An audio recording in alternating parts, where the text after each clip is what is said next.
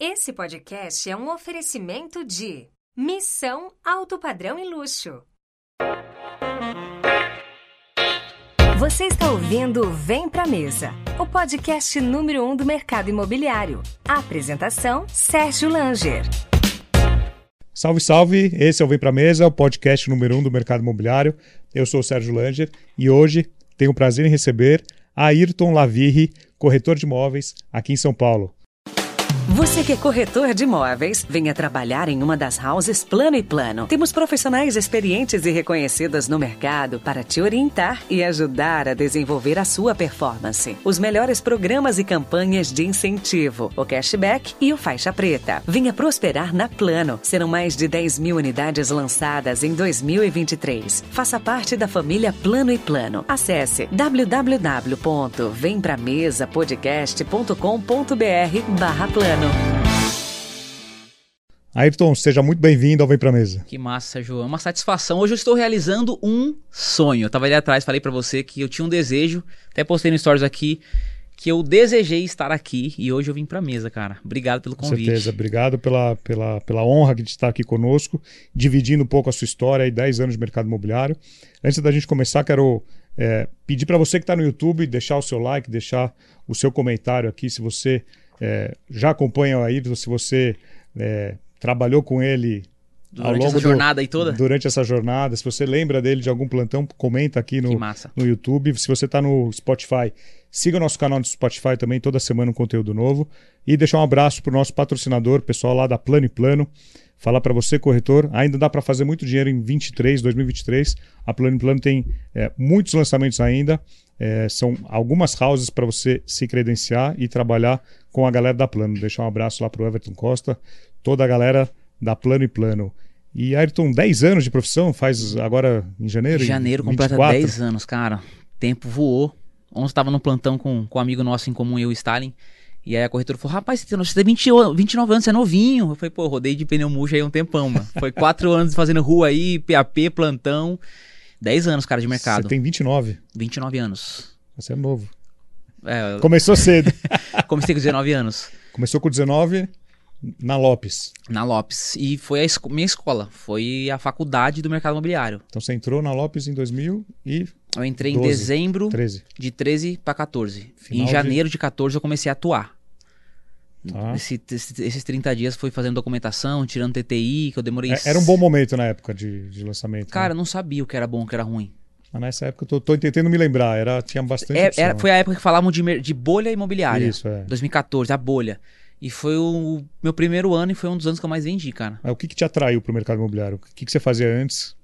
O que, que, que, te prometeram aí? Eu caí de balão no mercado. Eu não conheço nenhum corretor, nenhum corretor que fala meu sonho era ser corretor de imóvel. Eu não conheço. Atualmente já, se você olhar. A, agora tem a galera que está se espelhando, né? Exatamente. Você tem uma galera com dois, três anos de profissão que está vindo para o mercado imobiliário. Está desejando. Tá desejando é. Advogados, formados. Advogado, arquiteto. Mas na, na minha época, talvez na sua também, Sim, não a galera, tinha. pô, caiu de balão. Eu era empacotador, empacotador de mercado, cara. Empacotador de mercado. Eu levava. A, a, você fazia comprar no mercado, eu ia com você até o carro. E ganhava uma E eu gorjetinha. ganhava mais dinheiro na gorjeta, gorjeta. do que de salário. Porque eu era muito comunicativo. Quanto que era o salário? 400 reais. Eu fazia isso de gorjeta. Era, era, era- chegava a ser um salário mínimo ou era meio salário? Não, acho que era meio. Meio. Era meio, era novo ainda. E comecei ali e eu trabalhei em seis mercados. E aí um dia eu percebi, pô, por que que eu só trabalho em mercado? Porque eu só colocava currículo em mercado. Então era óbvio, não, tinha como mudar. E aí um dia eu mandei o currículo no Cinemark. E trabalhei aqui no Cinemark do Pátio Paulista. Ah, peraí, aí você, levantava mais dinheiro com comissão que. Com, comissão Com não, ga- com gorjeta. gorjeta do Total. que com o seu salário. Total. Meu Porque salário. você conversava, trocava ideia, era eu, comunicativo. sem saber, eu já estava vendendo alguma coisa. Eu É. vendia o meu serviço. Às vezes a pessoa estava triste, eu fazia ela, a, a alegria do dia dela, do trajeto do caixa até o carro. Pô, você tá, por que você tá com esse olhar pra baixo? Você é tão, tão, tão bonito, tão bonito, olha o seu carro. E a gente comunicava, brincava com a criança, brincava com o filho, e eu, né, e no final da conta ficava ali, né? Ganhava um. Dois reais, cinco, aí tinha aqueles bonificador que vinha com 50, que a gente fazia o dia. Me- Meu dia era, sei lá, oito reais o dia, mais ou menos. Então, foi muito bom. Só que chegou uma hora que eu já não me via mais daquela forma. E aí entrei no Cinemark. Só que eu comecei a ganhar menos no Cinemark. O Cinemark pagava por hora. Acho que ainda paga até hoje. que é que você horista. Bilheteria. Bilheteria. Bilheteria. Só que, por exemplo, a gente tinha lá uns bombons. Até hoje tem. Você vai lá no Cinemark, tem uns bombons lá em cima. Aí você chega para comprar o um ingresso que custa 19 reais. Intencionalmente. Aí você dá 20. Sobra um real. Você não quer levar um bombom? Então eu vendia muito bombom. A parte do, do, do da bilheteria. Só ganhava por hora. Eu trabalhava de 4 a 6 horas por dia. Então, cara, no final do mês eu ganhava 450 reais, 380 reais. Era muito pouco. Só que com 17, 17, 16 para 17 anos, pipoca de graça, coca de graça e cinema de graça, cara, era o paraíso. E aí Indiretamente fui... você tinha benefícios. Eu tava que... maravilhoso, tava lindo. Só que aí chegou uma hora que a conta não fechava. Vim, vim trabalhar como auxiliar de escritório na rua de baixo aqui. Até passei em frente, me passou um filme, eu parei em frente, fiquei olhando agora antes de chegar aqui pro Vem Pra Mesa. E eu fui auxiliar, office boy, fiz tudo que podia fazer. Eu era o, o faz tudo, né? Comecei a ganhar mais, só que o cara que trabalhava comigo fazia as coisas que não, condi não condiziam com a minha realidade. E aí eu saí fora. E aí eu tava desempregado, em casa, e aí chegou a promessa. Infojobs ganha a partir de 5 mil por mês com venda. Eu falei, rapaz, 5 mil por mês? 5 mil? Não falava corretor, né? Não tinha Zero, imóveis, zero. Né? Com vendas. Eu fui lá, cheguei na entrevista, sentei na mesa igual a gente tá aqui, e a gerente começou a falar, ó, oh, você não tem ajuda de custo, não tem salário, não tem nada. Nada você tem. Eu falei, vamos parar com o que eu não tenho como eu ganho 5 mil? O que, que eu tenho que fazer? Tem que vender imóvel. Pô, aí na minha visão, corretor de imóvel era aquele cara que sentava numa cadeirinha de plástico, num, num sobrado, com a, com a, com a garagem aberta, e para as pessoas virem. E eu achava que era isso, corretor de imóveis. E não tem nada a ver com isso. E ela falou: Ó, você vai ter que fazer isso, isso, isso, isso, isso. Vai ter treinamento. E se você fazer tudo que a gente tá te ensinando, você vai ganhar 5 mil por mês. Eu falei: tô dentro. Pulei para dentro, cara. Seis meses sem vender. Aí você trocou o, o certo pelo. Pelo duvidoso. totalmente duvidoso. E eu falo muito, eu tenho um grupo de close friends, que são corretores que me acompanham fechado, e eu falo, se no começo todo mundo tivesse um incentivo, eu acho que seria mais fácil. Só que a grande maioria é o contrário. Às vezes é quem te ama falando, pô, Sérgio, você vai fazer isso mesmo, cara? Você vai pagar para trabalhar? E aconteceu comigo isso. Então você ficou seis meses sem vender. Sem vender. E família. Mas você, teve treinamento? Tive treinamento, tudo. mas imobiliária grande, sabe como que é o treinamento? Sim. Vai pro plantão, chama o coordenador e vai aprender a vender. E a gente fazia, ficava o dia inteiro etiquetando, parecia uma gráfica, e saindo entregando folheto na rua. Mas hoje não mudou muito, né? Não mudou muito. Não mudou muito. Eu conheço corretores que vendem bem de, de panfletagem, sim, só sim. que o mercado mudou demais. Não, claro, o mercado E aí, aí, a família falando, pô, você não quer arrumar um, um CLT? Você não... Eu só que eu já vim de um CLT. Qual foi o seu primeiro plantel, você lembra? Foi o Clube Jardim Vila Maria da Iven. Foi minha primeira venda, lá na Rua da Gávea, lá na antiga Vimave. E foram seis meses sem vender. Zona Norte. Zona Paulo. Norte. Você, morava, você mora na Zona Leste? Moro na Zona Leste. Na época eu morava na Vila Matilde, hoje eu moro no Tatuapé. Tá. Mas na época eu não tinha carro ainda. Foi uma loucura, assim. Você demorava quanto tempo para chegar no plantão? E não tem metrô na Vila Maria, né? Sim. né? Então era. Era só atravessar a ponte, mas era aí pelo menos uns 40 minutos. Tá. Só que quantas vezes eu cheguei, vai, a roleta era 8h45. Você perdia a roleta. Cara, 8h42 eu descia num ponto, eu saía num pau para chegar no, no, no plantão. Só que os corretores viam chegando. E quando eu tava pilotando ali a roleta e eu via a corretora chegando, eu deixava participar. Pô, virou um minuto, dois. Pô, ela veio correndo. Os caras viravam. Virou. Falei, meu, você me viu entrando. Virou. Tá bom, eu não vou depender de roleta. Tudo parceiro. Cara, né? 10 anos de mercado, eu fiz 5 vendas de roleta. 5 vendas de roleta. 10 anos de mercado, 5 vendas de roleta. de roleta. O restante foi 100% prospecção. Braço. Rua, PAP, é, e-mail marketing, várias estratégias. Esses seis meses foi um divisor de água na minha vida. Por quê? Seis meses sem vender. O dinheiro que eu tinha já não, não tinha mais onde tirar. Acabou o dinheiro. Tinha que pagar cinema. não tinha mais cinema de graça. Não tinha mais, cara. nem sabia mais o que era cinema. Aí eu comecei a fazer um bico. Descer na Rua da Consolação, perto da, da Smart Fit do dia, tem um buffet infantil. Eu fazia buffet infantil ali, três vezes por semana. Eu ganhava 50 reais por festa. Esses 50 reais me mantia durante a semana para poder pagar condução e trabalhar, até eu fazer minha primeira venda. O primeiro mês, quando o corretor não vende, faz parte. Ah, tô aprendendo. O segundo, quando ele não vende, ah, também não posso me exigir muito. O terceiro, ele fala, cara, não é para mim. E você vendo a galera vender do seu lado? Todo mundo vendendo. Alguns vendendo na vez, assim, entrou hoje e vendeu amanhã. O quarto, ele já tá no desespero porque ele tem que pagar a conta e já acabou o seguro-desemprego. Foi o meu caso. O quinto, eu já tava no oxigênio. Eu tava já na, na maca aqui, ó. O sexto, irmão, eu fui jogar tudo pro alto. Só que eu aprendi uma coisa: eu sou um cara cristão. Falo palavrão, tenho minhas falhas, mas sou um cara cristão. E eu acredito muito em Deus. E quando eu entrei, foi Deus que me colocou lá. Eu não acredito em acaso. Aconteceu porque tinha que acontecer. E aconteceu um divisor de água na minha vida. Eu cheguei em casa com seis meses. Eu cheguei em casa, fui dormir num certo dia. Isso foi em maio de 2014. Foi no meio do meu aniversário. né, aconteceu um, um, acidente familiar e eu e meu pai e minha irmã quase morremos. A gente quase morreu asfixiado. E ali eu acordei de madrugada, três da manhã, minha casa totalmente tomada de fumaça. Meu pai dormiu no quintal, minha irmã dormiu no quintal. E eu olhei pro céu. Sérgio, com tanta fé, cara. Eu falei com tanta fé que eu falei, Deus, muda a minha vida. Não permita que a miséria entre na minha casa mais. Porque minha gelada não tinha nada, Sérgio. Não tinha o que fazer mais, irmão. Meu pai é serralheiro. Meu pai não tinha como segurar a onda. E eu eu fui tomado de uma força que não estava em mim aquilo. E eu fui panfletar na Vila Maria. Três e meia da manhã, cara, panfletando. E minha primeira venda foi de panfleto. Olha que ironia. Eu sou o cara do digital. e minha primeira, primeira venda foi de folheto de PAP numa madrugada. E eu tinha um Corsia Indy que eu comprei com meu pai depois com dinheirinho de rescisão. E fui para lá dormir na porta do plantão. Tomei um 50. Meu gerente me excomungou, porque gerente tomando 50 fica puto, né? Mas para mim foi a venda assim que foi uma. A, abriu abriu um, um, uma porta para eu, pra eu continuar na profissão. A primeira venda foi 50, não foi, foi 50. Peguei 5 mil reais. Eu tava devendo acho que 10 a 12 mil pro banco, pro Itaú. Hoje eu sou black no Itaú, mas eu, eu devia o Itaú. Eu liguei no Itaú e falei, quanto estou devendo? Tanto. Parcela em. Nem lembro quanto foi, em 40 e poucas vezes. Meu nome saiu do Serasa, porque quando você parcela e paga a primeira, já limpa, sim, né? Sim. Uf, não tô com mais com o nome limpo. Essa é uma dica para cliente também, né? Às vezes é... o cliente precisa, precisa comprar um, um imóvel, pô, paga a primeira pelo menos paga, ali. Faz o acordo e paga a primeira. Caramba. E aí, cara, fui na TNG. Sim. Comprei um terno novinho, gravata novinha, camisa novinha, sapato novinho. Fui nas Casas Bahia, comprei um Lenovo em 12 vezes na, no crediário. Só que no dia seguinte eu era um corretor bem sucedido. Porque eu tava bem vestido. Eu falo que o corretor, quando vende, ele vira uma fênix, cara. A venda tem o poder não só da grana, mas de reviver um corretor de imóvel. Hoje você entra no plantão, dá para saber quem vende e quem não vende. Pelo brilho. A pessoa que vendeu. Pela energia, né? Você total. Pô, segunda-feira é a folga internacional do corretor de imóveis. Não sei de onde a galera tirou isso, mas todo corretor de plantão, 80% folga de segunda. Eu não folgava, porque a chance de atender na vez era maior. Mas se o corretor vendeu no domingo, na segunda ele não folga. Ele faz questão de chegar lá no plantão, né? Opa, bom dia. Todo mundo. O corretor gosta disso. Então eu investi na minha aparência, na minha imagem. E eu comecei a chegar no plantão. E os corretores, pô, você é gerente? Não, mas eu comecei a me importar como gerente. E as coisas começaram a mudar. Foram seis meses sem vender nada. Os outros seis meses sem experiência foi 11 milhões, Sérgio. 11 milhões, 11 milhões. No, segundo, no primeiro ano ainda. É, ali a minha estratégia na época era PAP. Eu pagava panfleteira para fazer é, PAP para mim de farol. Eu investia muito em e-mail marketing, até falei no podcast do, do Lucas, fazia muito disparo de e-mail marketing. E naquela época eu fazia anúncio patrocinado. Muito. Você já fazia, você já entendia o digital. Já. Mas você não largava o, o presencial? PAP, não, eu, eu fui 100% corretor de plantão. A galera hoje me conhece pelo digital. O, o Ayrton Lavir, de dois anos pra cá, do digital dos vídeos.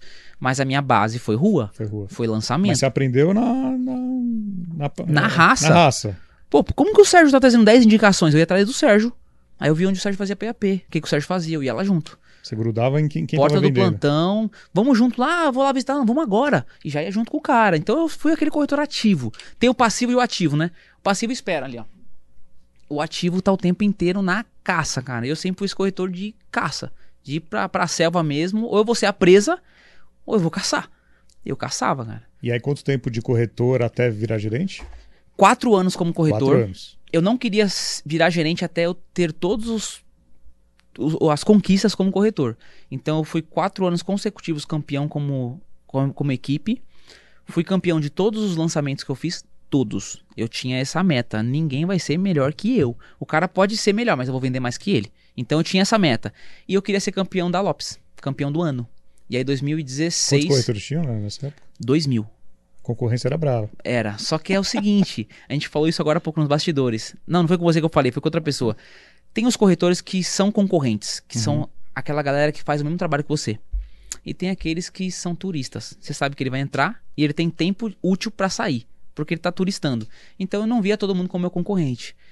2016 fui campeão da Lopes e eu comecei a preparar o meu psicológico para virar gerente. Dois anos trabalhando psicológico. Em 2018 assumi a gerência. Isso você você se autoconscientizou disso ou alguém te preparou? Não, eu me, eu me preparei.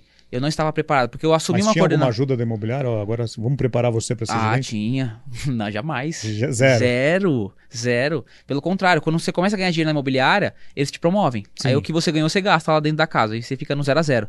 Foi o que aconteceu. Me colocaram como, como coordenador dois meses. Pô, eu tava ganhando ali 20, 30 mil por mês. Coordenador de um produto. 40 mil por mês. No outro mês eu ganhei 2 mil. A conta não fecha. Dei um passo para trás. Quero voltar a ser corretor. E aí eu continuei sendo corretor até virar gerente em 2018. E aí foram mais quatro anos como gerente. E, e você virou gerente com 20, 23 anos. 23 anos.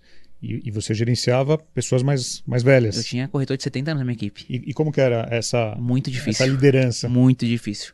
Porque como que eu falo para alguém que tem 15 anos de mercado que para você vender mais tem que fazer isso? Aí o cara fala, meu amigo, eu tenho filho com o dobro da sua idade. Tá, mas vamos fazer o seguinte, eu virei gerente, não foi por acaso, não é porque eu sou bonitinho, é porque eu vendo muito. E eu quero que vocês vendam igual a mim. Para que eu possa trocar de carro no final de ano, você tem que vender. Para que você possa trocar de carro, você tem que vender. Então, fa faz isso e vê o que, que vai acontecer. Aí ele fazia. Dava certo. Qual era o tamanho da equipe? Né? Eu tinha uma equipe com 70 corretores. 70 corretores? Era. Para um gerente? Para um gerente. Bastante, né? Foi uma bagagem que eu criei, Sérgio. Teve ônus e bônus. Eu amadureci muito. Eu aprendi a ser corretor. E você trabalhava de sete dias por semana? Todo dia. Todo dia. Todo dia. Se eu folgasse, tinha que ser escondido. Eu até falo que foi um dos traumas que eu trouxe comigo. Porque eu, eu, eu, eu trouxe um trauma de cobrança. Hoje, se alguém me cobrar, vira um gatilho na minha, na, no meu cérebro, que eu já fico assim, ó. Por que, que você tá me cobrando? Porque a cobrança era muito forte. E Co eu. Cobrança de cima, da diretor, Demais. Da, forte, porrada, assim. Era pra gente grande, cara. Então eu amadureci muito. E o, eu, as grandes imobiliárias, elas têm uma falha gigante. Eles não preparam o corretor pro mercado. Eles preparam o corretor para imobiliária. E quem trabalha? O coordenador e o gerente. Então eu fazia a mesa de todo o meu time. Todo o meu time. Então a gente fazia lançamentos, eu lá com 20 corretores na mesa, eu fazia as 20 mesas. Todas. Seguro o cliente na mesa que eu vou fazer uma por uma. E a pontuação era boa. Tanto que no meu primeiro ano eu vendi 50 milhões e fiquei entre os três primeiros gerentes. E tinha 80, não, tinha 80, tinha 150 gerentes, cara. Gerentes com 20 anos de, de gerência. Então acho que a maior dificuldade que eu tive foi mostrar como se faz sendo novo. E o que o, o, quando você não tem idade, o que comprova são os resultados, cara. E a Lopes, já entrevistei muita, muita gente que passou pela Lopes, a, a Lopes é realmente uma escola. Mas, como você falou, ela não, não te preparou para o mercado. Ela, ela te preparava para ficar na imobiliária. Ela te dá a estrutura e o nome. É um nome muito forte, a estrutura é muito grande, mas você aprende a vender, a atender, a tratar no dia a dia, na raça. Tanto que você vê muito corretor que não sabe o nome do gerente, cara. Tem corretor que. Quem que é seu gerente? Gerente, o cara não sabe. E Diretor, é então? Muito menos. É normal. E eu falo para as pessoas que andam comigo: você quer ser um bom gerente? Você não precisa ser bom de mesa. Você não precisa ser. Lida cada, é, trate cada um como pessoa, como ser humano. E entenda a necessidade e a dor de cada um. Por exemplo, às vezes sua dor é uma, a dele é outra. Então eu pagava um café para cada um. Sérgio, me conta aí, o que, que tá acontecendo? Cara, você tá um mês sem vender, o que, que tá, tá acontecendo? Aí você falava, pô, cara. Aí você desabafava, chorava. Às vezes é um problema em casa, que é uma, uma questão familiar. Ou... A maioria. A maioria. Aí eu olhava na bola do seu olho e falava, irmão, eu acredito em você. Você. sabe o que é acreditar? Eu acredito. Você acredita que você vai vender essa semana?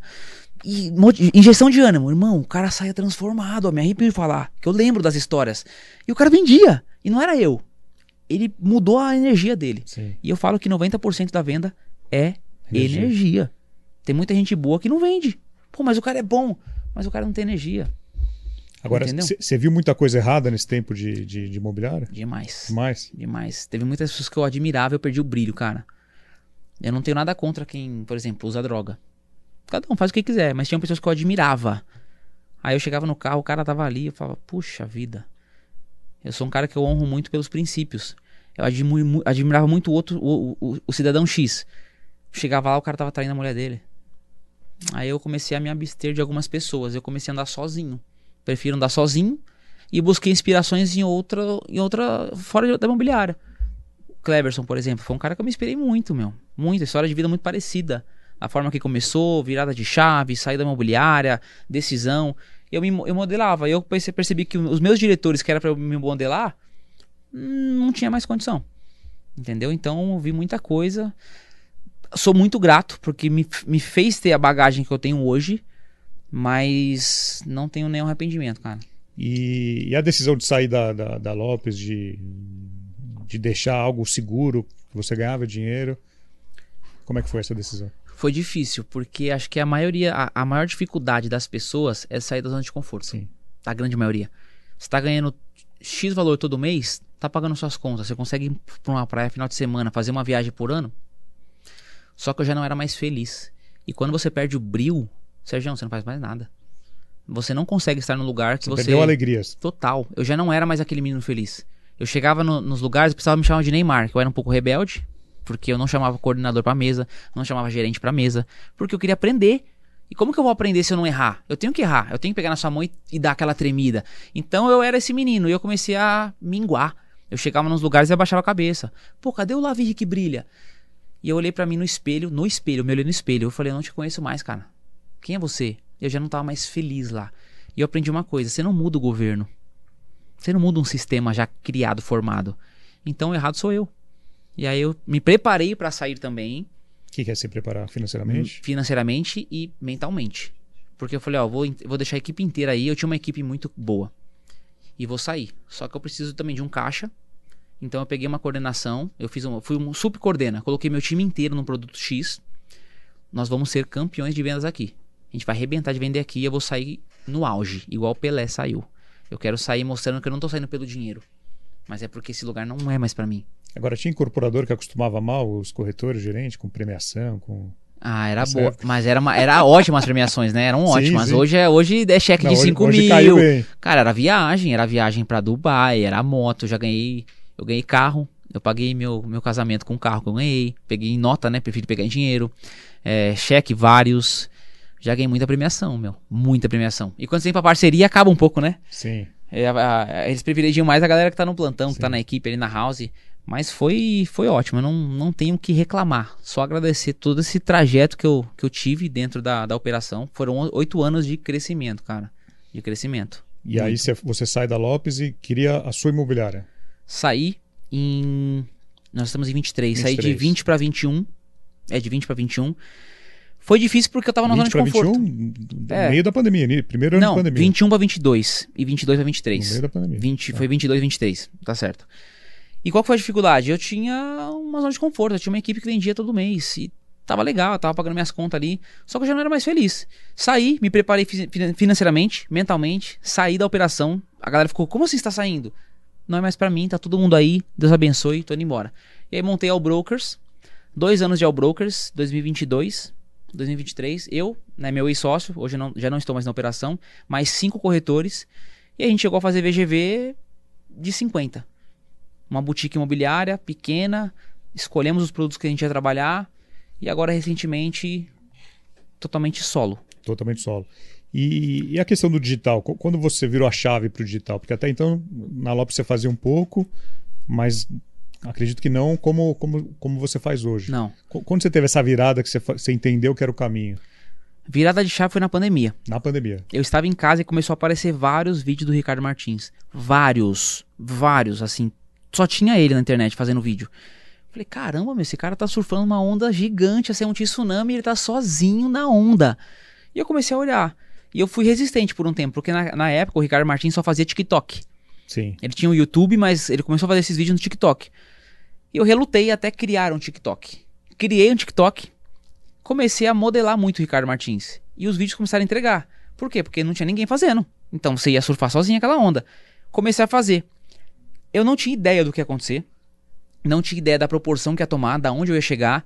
Só que a galera começou a falar, pô, olha, olha o clone do Ricardo Martins, olha a réplica do Ricardo Martins. Só que tava me comprando com alguém que tava tendo muito resultado. Eu falei, pô, eu preciso continuar nessa linha, só que eu preciso ter a minha linha editorial, eu preciso ter a minha identidade. E aí eu comecei a mudar um pouco os meus conteúdos. E aí eu explodi no TikTok, comecei a entregar muito no TikTok.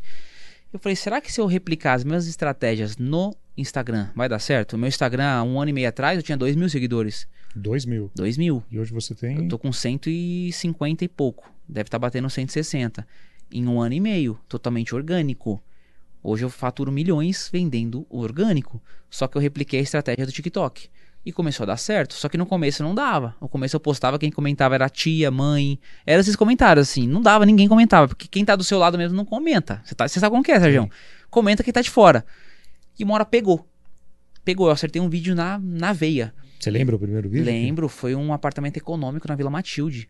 E eu não vendi nada lá. Esse vídeo bateu agora 5,6 milhões. Isso o Instagram Instagram tá lá atrás. Quem quiser rolar, rola lá pra baixo lá que você vai encontrar. Mas não tinha dancinha, não tinha nada. Eu não danço. Eu não sei Conte dançar, conteúdo. Irmão. Só conteúdo. É o imóvel como protagonista. Total. Não, você aparece. Eu, você aparece. Só que eu interajo com o imóvel. Tá. Muito. Então eu vendo sem vender. O Rangel não gosta desse termo, mas esse termo funciona demais, cara.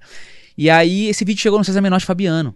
César Menotti, né? Fabiano é outra pessoa, igual o Sandy Júnior, você é, não conhece Sandy. Virou uma pessoa, né? é igual o Sandy Júnior, é o Sandy Júnior. Chegou no César Menotti, chegou em, em pessoas assim que eu nunca imaginei que ia chegar. Esse vídeo, eu cheguei no plantão, minha esposa vendeu lá, eu não vendi. E um dia eu estava no plantão e uma corretora na mesa fazendo duas vendas lá. Eu acho que foi na vez que ela atendeu esse cliente. E ela falou assim: Como você conheceu esse imóvel? Ele, ah, eu vi um vídeo no Instagram, olha aqui. Na hora que ela, ele mostrou o vídeo, era eu. Eu falei, e eu passando atrás da mesa, assim, né? Ó, pra ver se o cliente me via. Mas falei, faz parte. E foi o vídeo que virou a chave. E ali eu, eu, eu entendi perfeitamente a copy que dá certo a estratégia que dá certo, o gatilho que dá certo e o time de, de alcance. E eu comecei a modelar, a replicar. Falei, será que se eu fizer de novo vai dar certo? E aí deu certo. Aí foi virando uma bola. E de lá pra cá não parei de postar nenhum dia. E aí você citou a sua esposa, qual é o nome dela? Natália. A Natália é minha parceira. Como é que você conheceu ela? Onde? Na igreja, cara. Na igreja.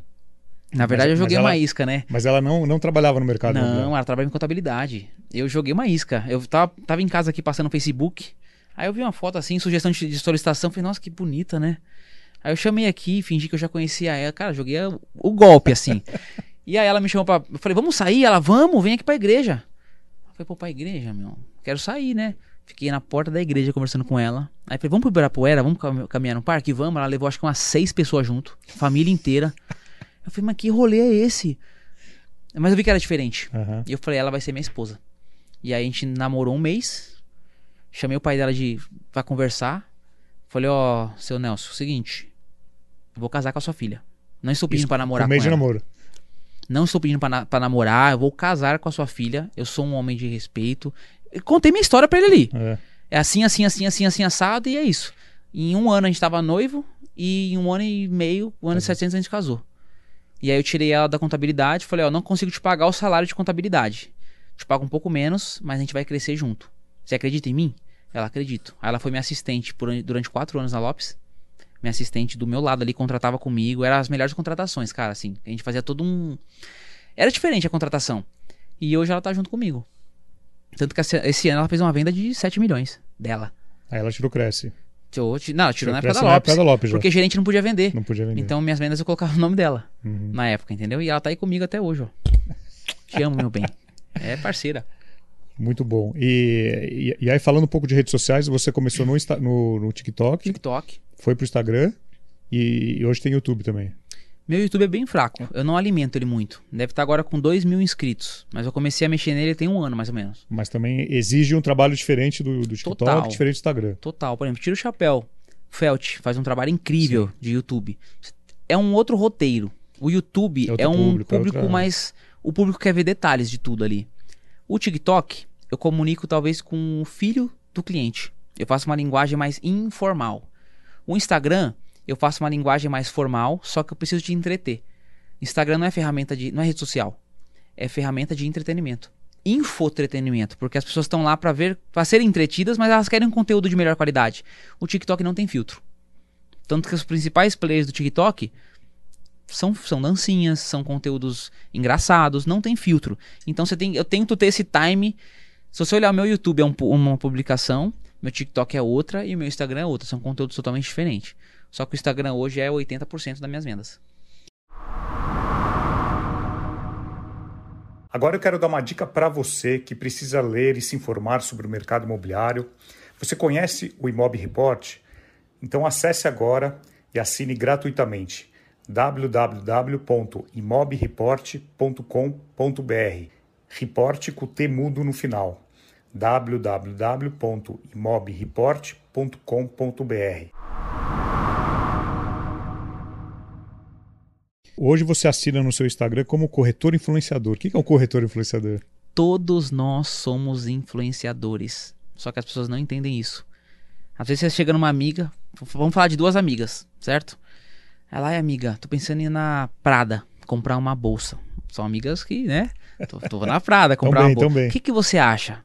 Ah, amiga, acho que é legal, acho que, você, acho que você tem que comprar. A amiga influenciou ela sem ela perceber, ela influenciou. Nós influenciamos diretamente o nosso cliente. Hoje o meu cliente entra em contato comigo. O que você acha mais interessante de investir? Qual é a melhor opção? Ou seja, estou influenciando ele. Eu vou falar para ele qual é a melhor opção ou não. Então eu entendi que influenciador não é blogueiro. É você influenciar na decisão de alguém. E eu influencio diretamente, total. Então eu me rotulei como corretor, influenciador do mercado imobiliário de São Paulo, cara. E você, quando começou, quando passou a receber directs de, de pessoas conhecidas, como é que foi o primeiro direct? Você lembra quem que foi o, o primeiro direct que você recebeu que era. Você olhou pro cara e falou: Não, não é possível que esse cara mandou O primeiro mensagem. direct eu acho que foi o César Menotti. Foi o César Menotti. César Menotti. E eu tava na esteira e ele lá, lá do prédio. E ele mandou assim. Posso ler aqui a mensagem? Pode. Eu preciso ler, senão eu vou falar errado aqui. E quer ver aqui, ó? César Menotti. Aqui. Opa, foi no Você Fabiano. na esteira. Eu estava na esteira. Eu quase caí da esteira, irmão. Olha isso aqui. Aqui a conversa, ó, toda com ele. Ele mandou assim: Fala, chefe. Primeira mensagem. Primeira mensagem. Foi 12 de janeiro do ano passado. Fala, chefe. Me passa informações desse flat na Oscar Freire. Aí eu mandei um áudio para ele, de 45 segundos. O áudio é totalmente culto. Tá. Fala, meu amigo, pô, que bacana receber sua mensagem. Claro, vou te encarar mais informações. É pra, é pra investir, é pra usar como ponto de apoio. Conversou, aí eu pedi o WhatsApp dele. Aí ele passou o WhatsApp, aí mandou um áudiozinho aqui, ó. Beleza, meu garoto, chama lá. É, eu tive apartamento em São Paulo bastante tempo, mas eu moro hoje em Belo Horizonte, em Goiânia, e eu queria, eu tava procurando um flat, na verdade. Parei aqui que tem tá, coisas tá, aqui que eu não posso tá. comprometer. Por dentro eu tava maluco! Eu liguei pra minha esposa e falei, amor, você não sabe o que me chamou. Eu com vontade de cantar uma música pra ele aqui, né? Porque é. eu sou fã do cara. Mas por fora eu tava na postura. Sim. Foi o primeiro. E aí abriu porta para vários outros que chegaram depois. Tipo, vários. Hoje, nessa semana, eu tô tratando com uma aqui gigante, assim. Ela é gigante. Hoje eu, hoje eu já tô mais preparado. E vem tudo pela, pelo Totalmente dire é, orgânico no Orgânico direct. no Instagram. Orgânico no Instagram. Agora, o, o, o, seu direct você tem que olhar e filtrar, porque vem, vem de tudo. Total. Hoje a minha esposa me ajuda. Ela te ajuda nisso. Porque eu não tava dando conta mais. Tem vídeo que. Eu, você sabe, hoje eu sei o vídeo que vai dar certo, que vai viralizar, e o vídeo que não vai. Eu tenho parceria com a Alt Anúncios. Eu falo às vezes pro Washington, Washington, esse vídeo vai passar de um milhão. Eu preciso gravar com o Washington, né? O, ele é Edu, é demais, O Edu cara. falou dele também. Ele é demais, ele é demais. É um cara 10. Tem vídeo que eu falo, irmão, esse aqui vai passar de um milhão de views. É, vai, anota aí. Aí o último que eu falei isso, tá batendo agora 6 milhões, cara. Você já sabe, antes de. Já sei. Na hora que você postou, você já sabe. Pela copy. Então tem semana que eu falo, não vou dar conta de responder. Então eu já faço um vídeo que eu quero ser mais direto e eu quero qualificar bem. E tem semana que eu quero viralizar. E aí eu venho com alguns vídeos que vai viralizar, vai vir muito hater, vai vir muito, só que vai vir cliente também. Tem vídeo que chegou no Mumuzinho, chegou Thiago Ventura, uh, cantores assim, vários do sertanejo, uh, artistas, BBBs. Jogador. Jogador vários. E, e Jogador como, eu vendi para alguns. Como é que você gerencia os haters? Cara, no começo eu me ficava mal. Você ficava preocupado? Eu ficava mal. Você, você se importava? Muito. Eu ficava mal, assim. Teve um que mandou esses dias para mim assim: é, que loucura. Eu postei um vídeo lá, normal. E aí, na, nos, nos stories, eu coloquei aquele botão de interação para você reagir, só que eu pus no cantinho aqui, para quem for pular, reagir. Sim, sim. O cara ficou pistola. O cara colocou assim: você é um farsário. Você, você se rotula cristão, você tá enganando as pessoas. Eu nem queria interagir, eu interagi. Por... O cara fez um texto, cara, desse tamanho. Deu tempo dele. Eu falei, irmão, estou te bloqueando em 3, 2, 1. Bloqueei. Aí a amiga dele tomou as dores e veio falar comigo. Você é um. um... Falou muito nome. E falou um monte de coisa. Eu falei, minha amiga, eu não vou dar atenção pro que vocês estão falando. Eu não aceito crítica construtiva, porque quem critica alguém não constrói nada. Então, se você está me criticando, você não constrói. Quem está construindo não tem tempo para perder criticando alguém. E não existe crítica construtiva. Não existe esse negócio. Essa merda aí não existe. Só vai criticar alguém que não faz nada. Quem está acima, está acima e está tá evoluindo, está construindo. Então, vou ignorar a crítica deles, também vou te bloquear nesse momento, tá? E bloqueei também. Aí virou um, um, um rolê aleatório assim no meu Instagram e uma energia que eu não queria tomar aquilo. Eu parei com isso, cara. Hoje eu me promovo com os, com os haters. Eu começo a responder haters através de Reels. Então eu pego alguém lá que manda aquela comentada lá forte e falo, ah, meu, se você comentou na minha publicação, você tá querendo ser exposto, então eu vou te expor também. Eu me promovo. Não tem nada de errado com isso. Sim. E vem muito, cara. Todos os dias. Todos os dias. Minha esposa hoje, ela, ela acompanha meu Instagram, ela fala, amor, olha o que isso aqui falou. Relaxa. Dá uma. É, printa. Já tá vacinado. Pre, printa que esse daí eu vou responder. E tem muita gente assim sem noção, cara. Construtor construtor já mandou, até tem um Reels de um construtor, falou assim, é, é ridículo, é, eu odeio corretores, eu odeio como vocês trabalham. Aí eu, eu peguei e respondi o Reels, falei, cara, primeiro ponto, você deve ser um corretor, um, um construtor muito mal sucedido, porque construtores dependem de corretores. Claro, como ele vende se ele, se ele odeia corretor? O corretor na linha, na linha de frente, de, em sol, em chuva, de sábado, domingo, feriado. E estava que eu odeio a galera, a classe. E aí eu comecei, aí falei tudo que eu tinha que falar e coloquei lá. Pô, você não pode expor meu comentário, amigão, você não comentou? Então você segura o refrão. E o corretor falou no perfil dele, meu. Mas falou um bolão, um bolão. E uh, você estava falando dos do jogadores também, que é, uma, é um, é um nicho super interessante que todo mundo gostaria de atender, mas não, não é fácil é, se conectar como é que, como é que foi a conexão com esse, com, essa, com esse tipo de cliente? Hoje, hoje os vídeos chegam no Instagram deles. Tá. Hoje os jogadores me chamam diretamente pelo direct, o próprio jogador. Mas o primeiro contato eu tive que ter um, uma linha de interseção. Você tem que ter alguém ali para fazer essa ponte com você quando você não é conhecido, quando você não tem autoridade, quando você não tem posicionamento. Tem que ter uma linha em comum. E aí foi um amigo em comum que me conectou com um, com dois, com três, com quatro, com cinco, total, network. network. Hoje eu valorizo muito o poder do networking. Muito assim, Sérgio. Você quer 100 mil ou você quer andar com tal pessoa? Quero andar com tal pessoa. Sim. Porque vai me trazer muitas muito coisas mais, maiores. Né? E aí a galera começou a chegar. Só que não é o mar de rosas, como todo mundo pensa. É muito difícil. É um público que você tem que saber lidar. Tem que saber lidar. Tem aquele que é muito legal de atender. Tem aquele que, não, que é mais difícil. Então você tem que ter essa, esse jogo de cintura. No começo eu ficava muito vislumbrado quando me chamavam. Hoje eu tô muito calejado. Dependendo de quem chama, você fala: caramba, vamos lá, vai. E tem, gente, tem muita gente hoje, Sérgio, que é. São falsos famosos. Tem gente que não tem. Pseudo famoso. Muitos, muito. E a galera hoje acaba. Tem muita gente que acaba ficando depressiva porque acha que a vida das pessoas não são perfeitas. Sim. Eu já atendi artistas que não tem nenhum celular no nome, cara. Assim, devendo um monte de coisa, não mas. prova crédito nenhum banco. Nenhum banco. nome sujo, cara. E o que, que você faz? Aí você explica pra pessoa que você não consegue comprar um imóvel. Bom, veja bem, vamos fazer assim primeiro. A pessoa não nem conversa com você mais. Famosos assim, muito conhecidos. Então você tem que ter o um jogo de cintura. E tem aqueles que é uma delícia atender. Que é muito legal de atender. Eu tenho grandes clientes. Tem João Vlog, que é um cliente meu. Edu Gaspar, que é diretor do Arsenal puta cara, gente boa de atender. É, o Diogo, que é o rei das ripas aí. E vários outros que a gente atende e é gostoso de atender essa galera. E tem alguns que você tem que ter um pouco mais de trabalho. Mas é legal, tá, é, tá entre essas pessoas, é diferente. E nem todo mundo compra. Encontrei uma vez o Edu no. no... O Edu Gaspar? Edu Gaspar no aeroporto do Rio. Tava ele. Tava na, na, na sala VIP lá do, do aeroporto. Tava ele e o Silvinho, que Top. jogou no Corinthians também, que foi técnico do Corinthians. Aí eu cheguei do lado deles e falei, pô, se chegar mais um aqui já dá um time, né?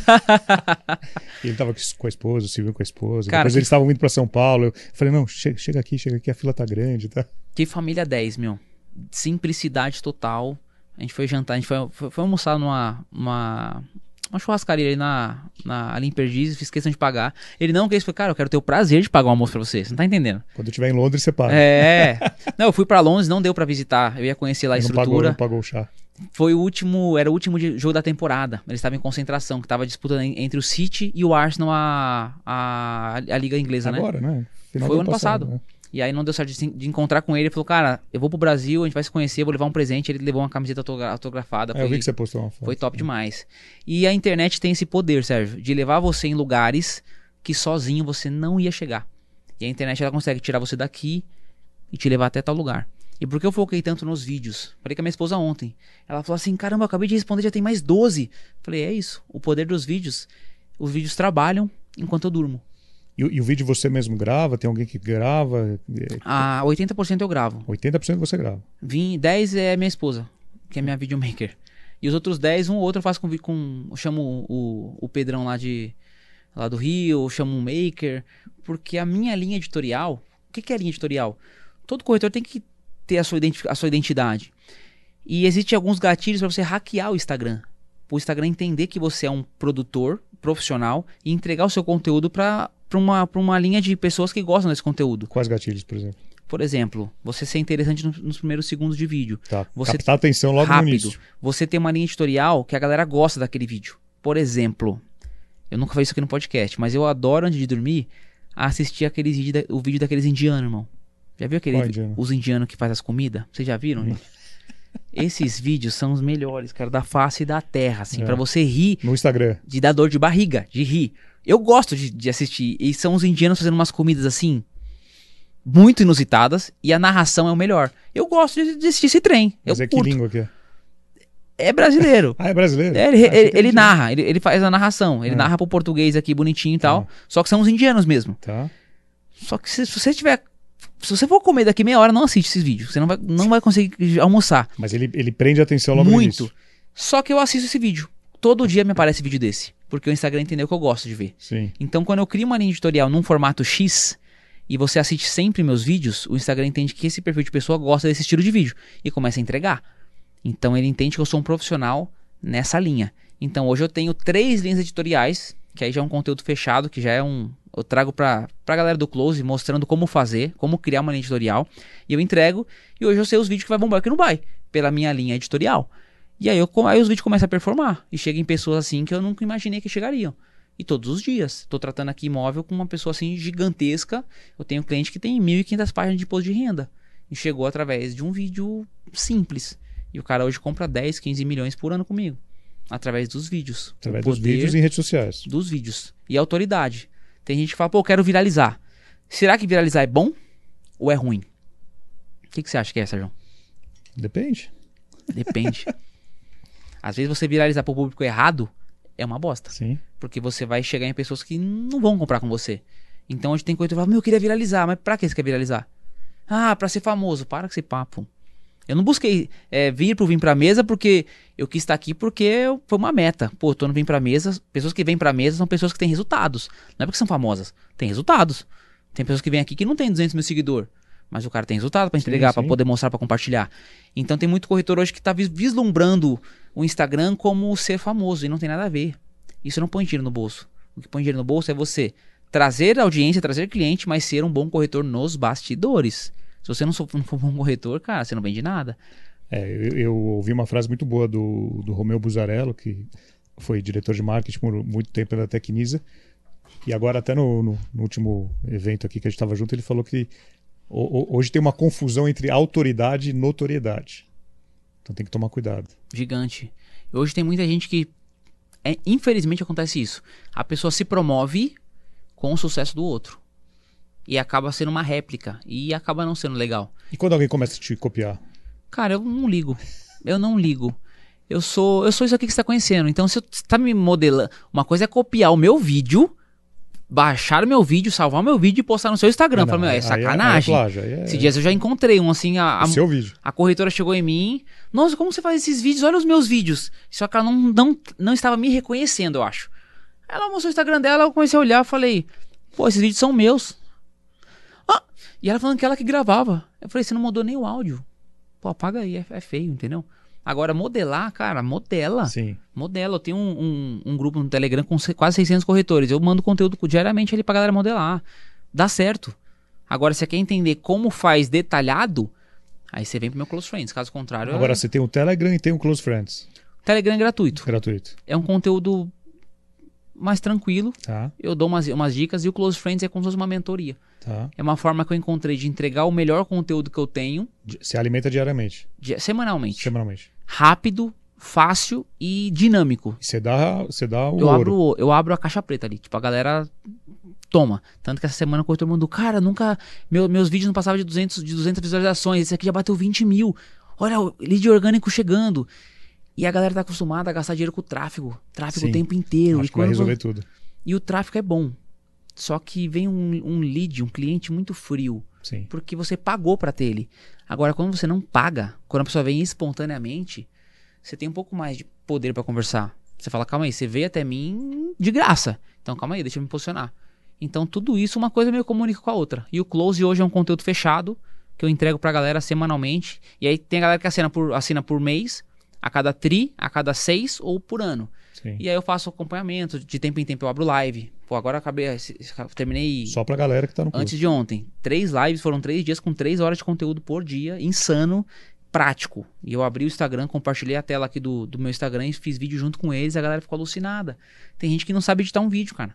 Então é gostoso você entregar e ver, ver as pessoas tendo resultado. É, ver, ver, o resultado, né? Acho que quando você recebe esse feedback de pô, eu, sei lá, tinha vergonha de gravar, ou meus vídeos não, não atingiam. E aí ele aprendeu algo com você que ele, que ele começou a usar e. Hoje o que acontece? Tem muito conteúdo raso na internet.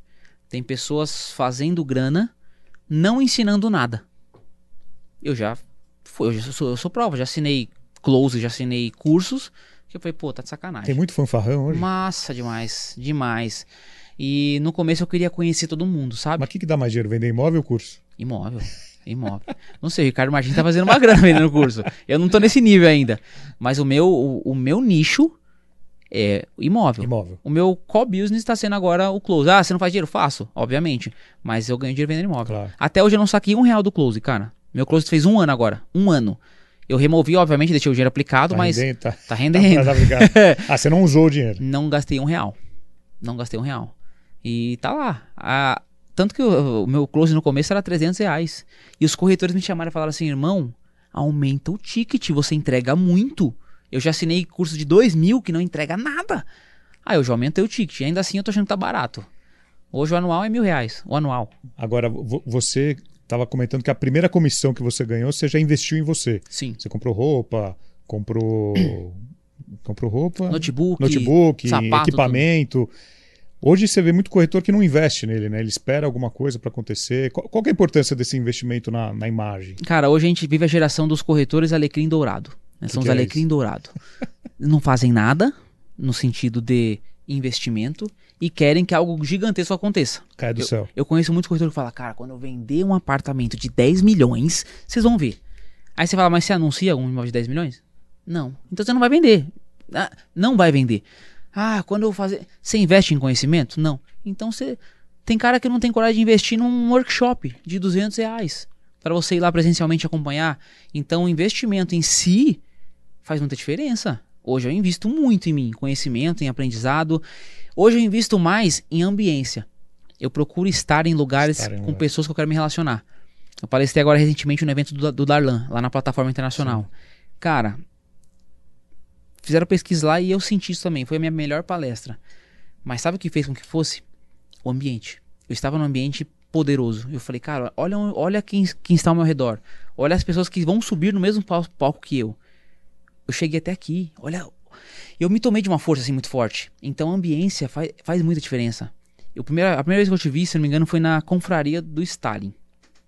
Se eu não me engano. Não, não. Acho que foi no, no Rangel. Rangel. Rangel, lá é no foi no, é, foi, é, não, foi, foi no. Foi num que foi, foi ah, feito. no evento do Estado, foi, é, na confraria. Isso. Eu fui no evento, eu fui, foi, foi lá, foi nesse evento. Ah. E foi quando o Darlan palestrou. Você lembra? Foi, lembro, lembro. E eu me conectei com ele ali. Se eu não tivesse ido, se eu não tivesse conhecido, nada teria acontecido. E, e, nada foi intencional. Aconteceu.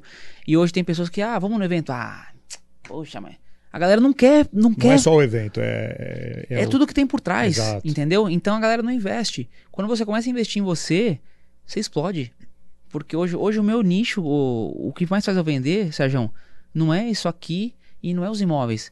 É o que eu faço com isso aqui e o que eu faço com, com os imóveis. Sim. Mas se eu não buscasse conhecimento, eu não faria. Eu não sabia o que, que atrair sua atenção. Eu não saberia qual é o gatilho. Hoje, por exemplo, um dos meus maiores investimentos é presente para cliente. Eu sou corretor que dá Gucci. Eu sou corretor que dá Ferragamo. Eu sou corretor que dá Prada. Ah, não é pra todos Original, os né? Original, lá na Catarina. A gente vai na Catarina ou no Shopping Jardins ali. Mas o que, o, o que eu quero dizer com isso? Hoje o corretor faz uma venda e coloca 200 mil no bolso. Irmão, ele não manda uma caneta autografada pro cara. Mandou um obrigado. Né? Nada, irmão, nada. Custa nada. Eu atendo um, um, cliente hoje, eu olho do pé à cabeça o que ele gosta, como ele tá vestido. Pô, ele gosta de dar Gucci, né? Ele gosta. Vou mandar sem ele saber. Vou mostrar um áudio aqui de uma cliente que eu mandei uma bolsa da Gucci. Sem ela saber, eu só mandei na casa dela. Ela comprou um imóvel comigo de 6 milhões. Pô, me deu de comissão aí 4%, só fazer conta, galera. Foi uma comissão 240 boa. 240 mil. Comissão à vista. Vou mandar, ela mandou dois áudios, vou mandar só o segundo. Tá. Isso aqui foi o áudio dela, olha que legal. Nossa, eu não gostei, eu amei, pelo amor de Deus, eu tô até sem graça, juro, menina, nem sei o que te falar. Seu cliente, né, não é só mais foi o segundo áudio. Quanto que você investiu nessa bolsa? Não vou expor aqui. Um, um valor alto. Foi um valor alto. Mas, mas, é, mas ela comprou de novo depois? Ela, ela? Ela, não, ela fidelizou, ela comprou recente agora. De novo? Não, ela comprou comigo recentemente. Tá. Então ela não ah, tem é nova, compra... é, nova, é, cliente é nova. nova tá. Mas é uma cliente que eu fidelizei. E olha como são as coisas. Eu atendi uma outra pessoa da família dela, sem saber. Olha o poder dos vídeos, Sérgio. Sem saber que era a mãe dela. Nossa. Eu atendi no Tatuapé, uhum. outra região, junto com a minha esposa. A gente atendeu, acabou não dando venda. E ela comprou lá com outro corretor depois, porque o corretor era amigo do esposo dela. E o meu vídeo chegou pra filha dela. E a filha dela falou: Ah, eu quero conhecer e tal, vamos conversar, vamos, vamos visitar. Na hora que ela chegou na visita, eu falei assim. Eu comentei a mãe dela: Vocês se conhecem? Eu falei: Atendi ela semana passada. ela, nossa, que, que coincidência. Eu falei: Não é coincidência.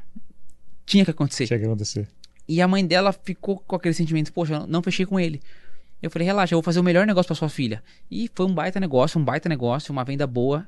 Ela vai, vai morar lá, um apartamento espetacular. E fidelizou.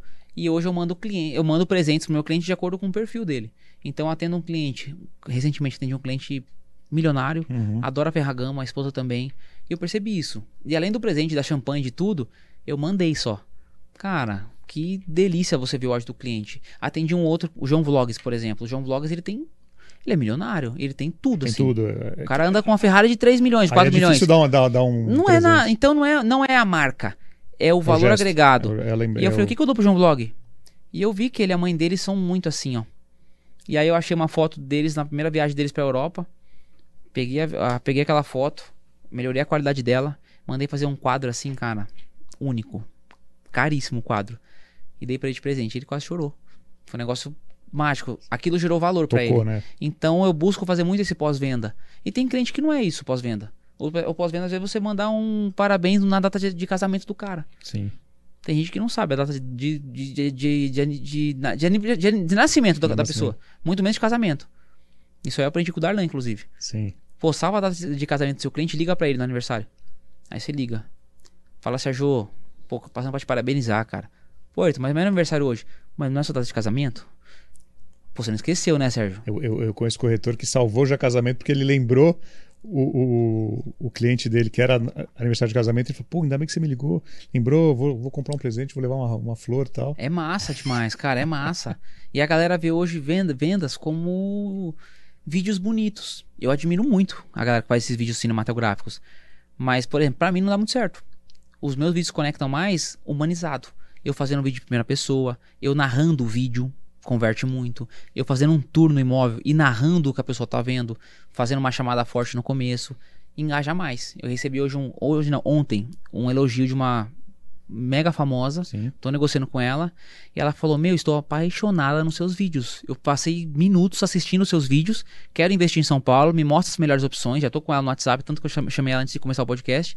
Eu falei: "Que honra receber de você, porque o seu o seu Instagram é um exemplo de conteúdo. Então, estou, estou indo no caminho certo. Ela falou, meu, continua assim.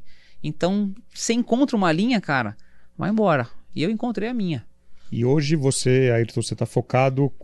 Qual que é seu nicho hoje? Qual que é o seu foco tá. de imóveis, de região, de valor? Eu falo muito que alto padrão não é VGV, é atendimento. Tá. Aí tem, obviamente, os, os apartamentos AAA, os imóveis AAA. Eu trabalho muito produto. Quando me perguntam, ah, você vende Moema? Não, não vendo Moema. Eu trabalho produtos específicos em Moema. Lançamento, mercado primário. Lançamento e construção. Eu prefiro o imóvel do construtor tá. do que o terceiros. É onde eu, eu domino mais, eu gosto mais, é onde eu me identifico mais. Eu, é o nicho que eu gosto de trabalhar mais. Sim. Ah, mas por que você não trabalha Moema? Porque aquele, aquele apartamento eu não vendo, aquele prédio eu não vendo. Eu vendo esse, esse e esse. Então hoje eu escolho produtos X, trabalho esses imóveis, e em cima disso o cliente vem e eu encontro a melhor opção. Então, por exemplo, Perdizes. Ah, você trabalha perdizes? Depende. Eu trabalho alguns projetos em perdizes que são projetos bons, que o meu cliente, eu vou trazer bons clientes, vou converter, e se não converter, eu vou encaixar, encaixar em outras opções. Mais metragens menores ou mais. Você está aumentando as suas eu tô, metragens? Eu comecei a aumentar. Eu foco muito no compacto. Porque a galera não trabalha o compacto. E o compacto é uma porta muito, muito ampla para você chegar em clientes altíssimos. É um cliente que tem. É um investidor. Então, é um assim, investidor. Assim, ele tem potencial. Eu não busco o consumidor final. Eu busco o investidor. Que é investidor que compra duas, três, quatro, cinco, seis, dez. E às vezes, recentemente, assinei dois Lis Moema através de um estúdio. Ele veio pro estúdio e comprou dois Lis Moema de 253 metros. Então eu, eu, é, um, é um produto fácil de chegar nesse cliente. E aí eu identifico o poder de compra, a necessidade da pessoa, e em cima disso eu encontro a melhor opção para o cliente, para a pessoa. Mas você passou agora, recentemente, a aumentar um pouquinho o tamanho desses imóveis. Comecei. Como, como é que foi essa, essa migração? O, o, estúdio ele é muito bom, só que entra um volume de clientes gigante e entra muito curioso, curioso, muito assim, muito de tudo que é lugar. Então você tem que fazer um filtro gigantesco. Isso toma muito tempo. Então hoje minha esposa me ajuda muito com esse filtro. Eu só atendo quando passa da primeira etapa, que é eu afunilo, eu atendo no meu WhatsApp quem realmente tem interesse. Sim. E eu comecei a aumentar o ticket. Então eu comecei a fazer a mesma estratégia do estúdio, só que com uma outra linguagem, uma outra copy, uma outra forma de, de trazer atenção para o alto padrão em relação à VGV. Que atendimento é, alto padrão para todos, mas Sim. em relação à VGV. Para 2 milhões, para 5 milhões, para 16 milhões. E tá dando certo, só que é um giro de vendas muito diferente. Mais lento. Tem corretor que me pergunta, ah, eu quero sair do minha eu, eu recebo muito essa pergunta. Quero sair do minha casa minha vida e vender alto padrão. Qual a dica? Aí eu pergunto pro cara, você tá disposto a ficar de repente quatro meses sem vender? Seis. Doze. Doze. não, então não faz isso agora continua fazendo o seu ticket baixo. Ou faz o ticket baixo, que é o, o seu ganha-pão, que tem giro, e começa a fazer uma vitrine de alto padrão, começa a emergir no alto padrão, começa a entender como esse público funciona, como esse público, onde ele vai, onde ele frequenta, e vai entendendo aos poucos, vai colocando os pezinhos aos poucos. É que a galera vira muita chave, né? Hoje ela vende 200 mil, amanhã ela já tá num plantão de 7 milhões. Cara, é totalmente diferente. abordagem é diferente, linguagem é diferente, expressão é diferente, anúncio é diferente, tudo é diferente. Então eu falo, isso, eu falo muito isso para os corretores. Você pode trabalhar no nicho que você quiser, mas se você é pioneiro nesse, eu conheço o corretor de Minha Casa Minha Vida que vende 40 por mês, cara. Minha Casa Minha Vida. Sim, ganha, não, ganha, ganha, O cara faz bem. 200 pau por mês é. vendendo Minha Casa Minha Vida. E tem alto padrão, o cara não faz isso. Então, identifica o seu nicho e caso você queira mudar, vai mudando aos poucos, mas não para com o primeiro. Sim. É o que eu faço hoje. Tô entrando mais forte agora nesse ticket maior, mas o, o giro não pode parar. Até porque os principais clientes que eu atendi e atendo hoje veio do pequeno. Veio do ticket pequeno. Agora, é, pelo seu Instagram, pela sua rede social ser, ser uma vitrine, imagino que você deva ser é, assediado também por construtoras menores Sim. ou que tenham projetos que talvez não façam sentido para você. É, como que é? é? Gerenciar esse seu tempo, falar não, não olhar para tudo? Eu tinha trava de falar não, Sérgio. Eu não sabia falar não. Queria abraçar tudo. Mas não só para isso, para tudo assim. Pô, me empresta seu celular por uma semana? Eu era assim. E o não é libertador, cara. Quando você aprende a falar não, abre portas para coisas novas. E hoje eu falo não. Não, ah, você não quer vender meu imóvel? Não. Ah, não tá dentro do meu nicho de atuação. Eu recebo muita gente que fala assim: você quer trabalhar meu imóvel? É espetacular, imóvel de terceiros, por exemplo. É assim, assim, assado. Aí eu falo: me manda algumas fotos, por favor. Me manda o nome do condomínio, deixa eu dar uma olhada. Se fizer sentido com o meu estilo de trabalho, Sim. eu marco, senão não. Como assim? Todos os corretores filmam, mas eu não sou todos os corretores. E se eu for, se eu for pegar o seu imóvel, eu quero vender o seu imóvel. Alguns mandam, alguns não. Beleza. Construtor que me chama para poder filmar imóvel. Hoje eu cobro para fazer collab. Antes eu fazia de graça. E hoje, pô, meu Instagram esse mês bateu 7 milhões de impressões, orgânico. Tem mega, é, grandes influenciadores que não bate Sim. isso. Uhum. Então, se eu não atuo o seu, o seu imóvel, o seu, o seu estilo de produto, você quer que eu faça uma collab para ter divulgação? 5 mil eu faço uma collab com você. Caso contrário, só vou fazer o trabalho se fizer sentido para mim. Se não, não. Eu recebo muito convite, vários assim, de construtoras menores, mas não condiz.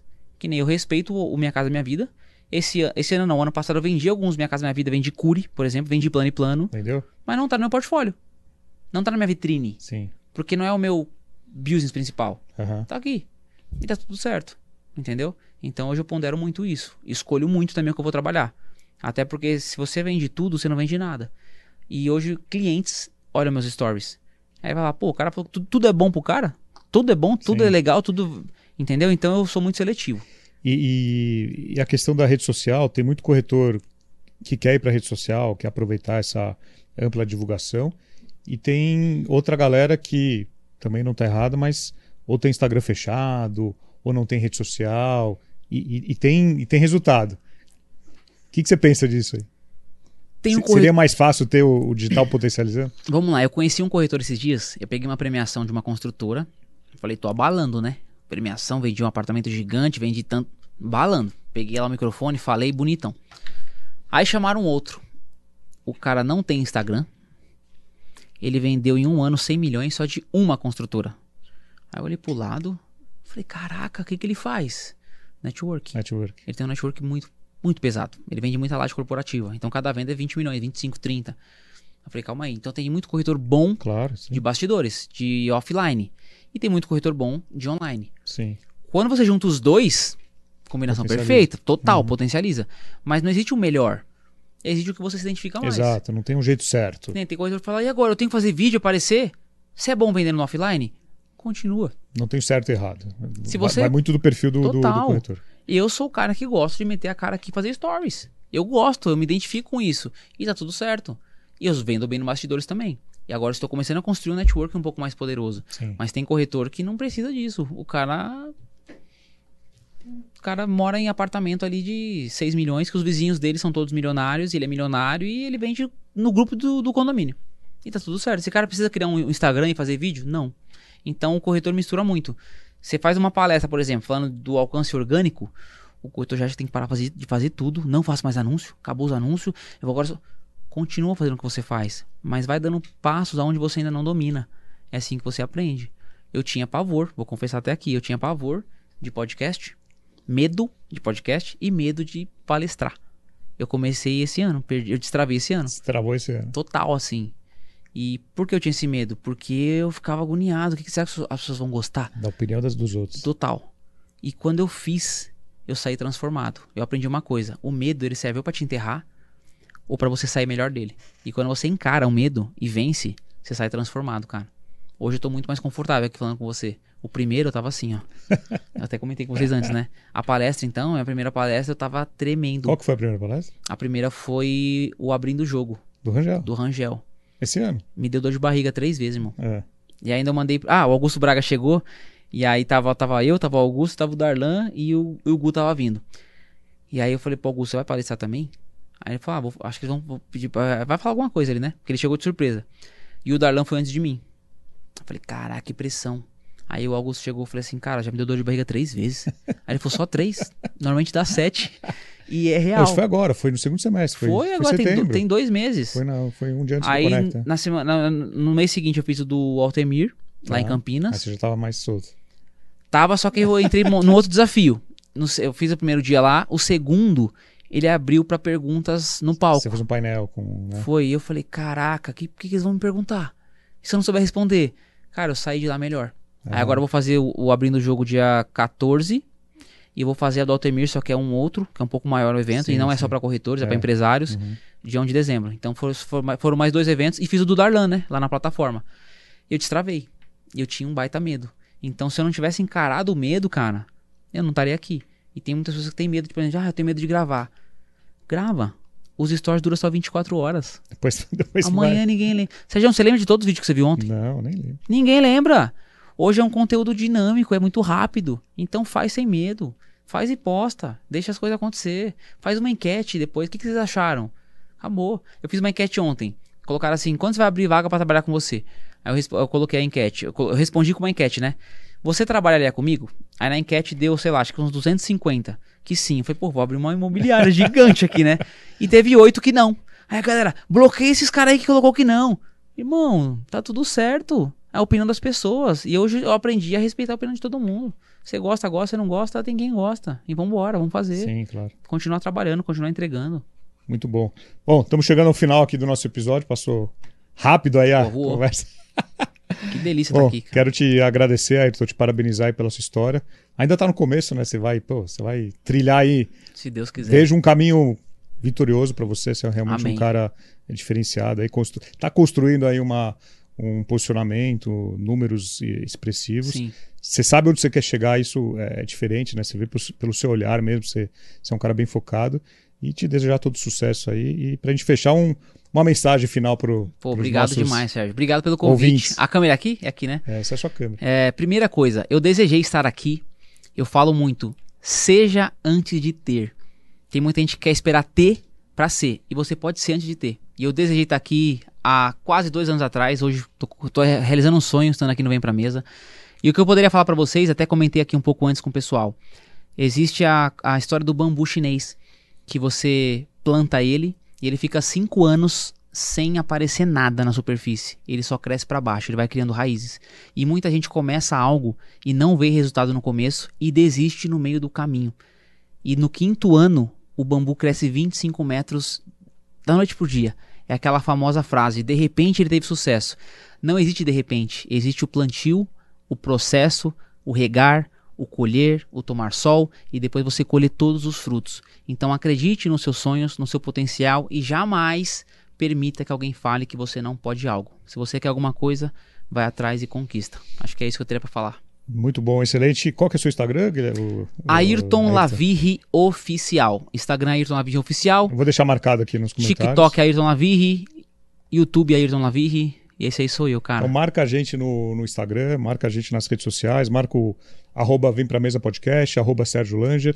Você que está no YouTube, deixe seu comentário, gostou desse episódio, entendeu, passou, se, se o Ayrton passou algo realmente que você pegou, coloca aqui Boa. seu principal insight que você teve desse bate-papo. E no Spotify também siga nosso canal toda semana um episódio novo. E é isso, obrigado novamente, Ayrton. É, um, pessoal, um brinde, Sérgio. Um brinde. Um brinde já vem pra mesa. Um brinde já vem pra mesa. Massa. Sucesso. É isso, pessoal. Semana que vem tem mais. Tchau.